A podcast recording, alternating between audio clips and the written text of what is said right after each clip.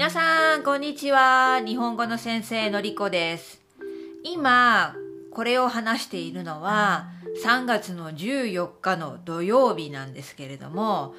えー、今さっきスーパーに買い物に行ってきました。イギリスではとても大きいチェーンのスーパーであるテスコ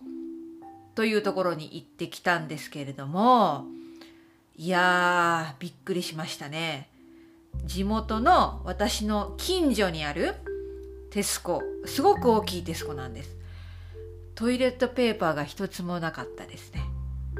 わあキッチンペーパーも一つもなかったですね。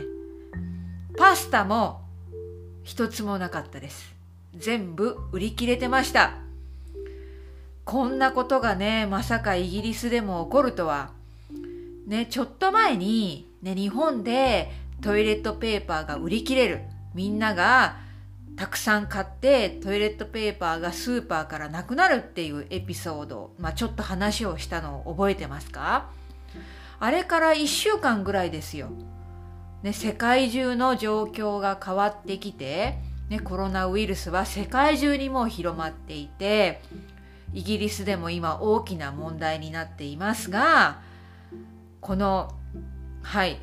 パニッククでみんな物を買うと言いますか。この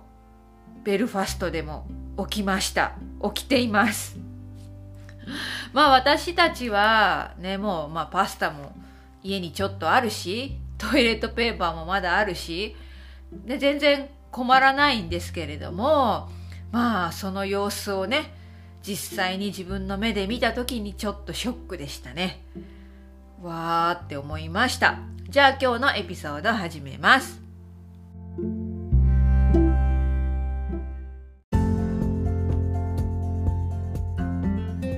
今日は車と車の運転について話をしたいと思います。皆さんは車の運転ができますか？運転免許証を持っていますか？私は、まあ、日本に住んでいた時大学3年生ぐらいの時かなドライビングスクールに通って運転免許証を取りました。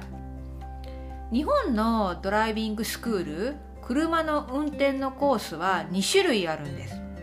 一つはオートマ限定オートマチックトランスミッション車限定のコースと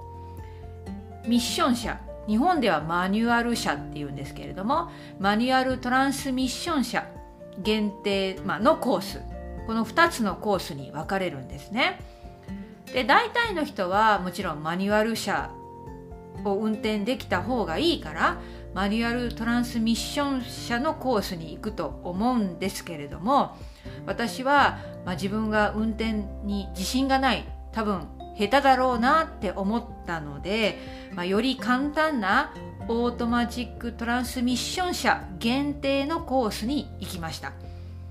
ですから私は日本の車の免許証を取った時にその免許証にはオートマ限定 AT 車限定と書いてある免許証でした。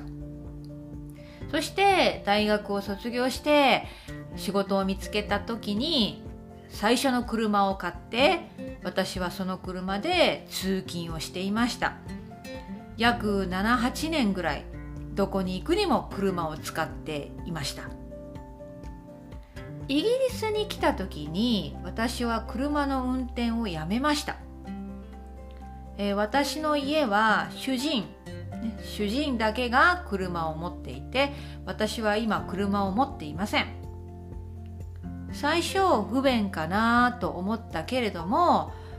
まあ仕事に行く私の会社は家から近くなので、まあ、歩いて行けたりバスに乗ったり、うん、困らないですね。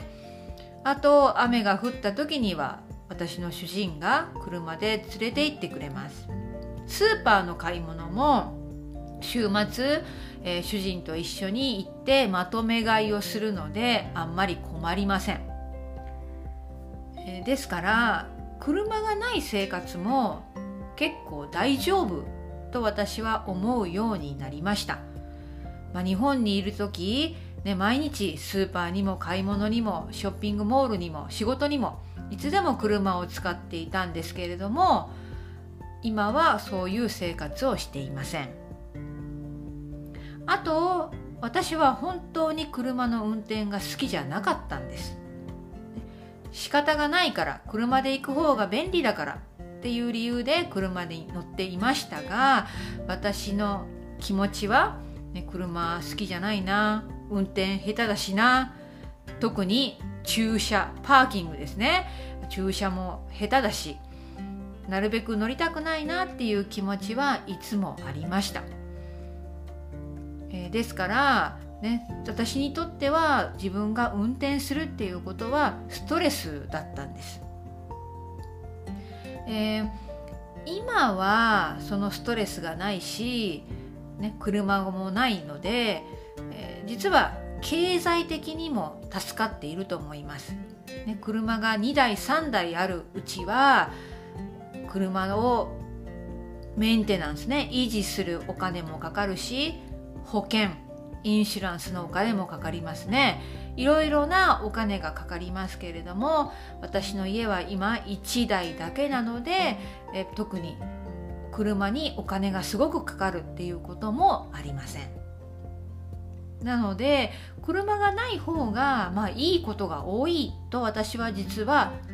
思っています、まあ、これは私の生活にとってということですね。えー、最後に私は去年ドイツのミュンヘン、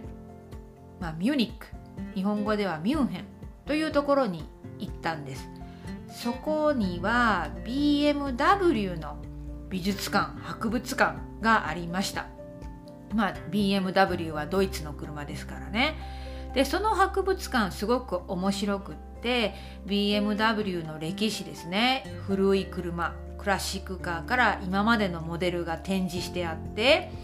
そして最後のところに BMW の未来これからの話をしていたんです。BMW はこれからどんな車を作っていきたいのか。もちろん目指すところは自動運転車だそうです。自動運転車っていうのは私たち人間が運転しなくてもコンピューターが運転してくれる。自動に運転してくれるっていうのが自動運転車になります。今でもそういう実験をしているところがありますよね。例えばテスラかな、ね、アメリカのテスラ、えー、でも今の段階では100%機械がコンピューターが運転しているんじゃなくってやっぱり人間が何らかの操作をしないといけないと思います。でも将来未来は100%コンピューターが運転するっていう車ができる、まあ、それに向かって BMW は研究をしているそうです。面白い話ですね。まあ私は運転が嫌いだから本当にコンピューターが運転してくれるんだったらそれはすごくありがたいなと思います、まあ、どんな未来になるんでしょうか、まあ、車は確かに環境の面でもねエコフレンドリーではないと思うので、まあ、これからどんどんどんどん時代はどうやってねエコフレンドリーな車になるのか地球を守るために環境を守るためにどういう車になっていくのかっていうのがすごく大きなポイントになってくると思います。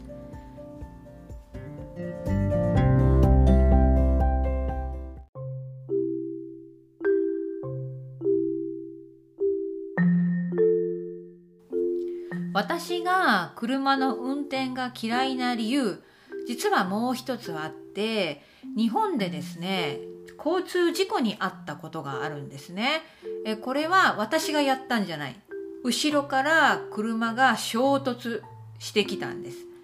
仕事帰り夕方のラッシュアワーの時でものすごく混んでいる道でした。前の車が急に止まったんですね。ですから私も急に止まりました。私は前の車にぶつかることがなかったんですけれども私の後ろの車が私の車にぶつかったんです、えー、すごく大きな事故ではなかったけれども、えー、すごく怖かったのを覚えているしその後ろのね車はすごく、まあ、ドライバーさんは若い男の人だったんですけれどもものすごく怒ったんですね私に叫んで「なんで急に止まるんだ!」みたいな。え私はそれでちょっとトラウマになって、まあ、運転怖いな事故怖いなっていう悪い思い出ができてしまいました。えそれでは今日は車と車の運転について話をしました。最後まで聞いてくれてありがとう。また明日ね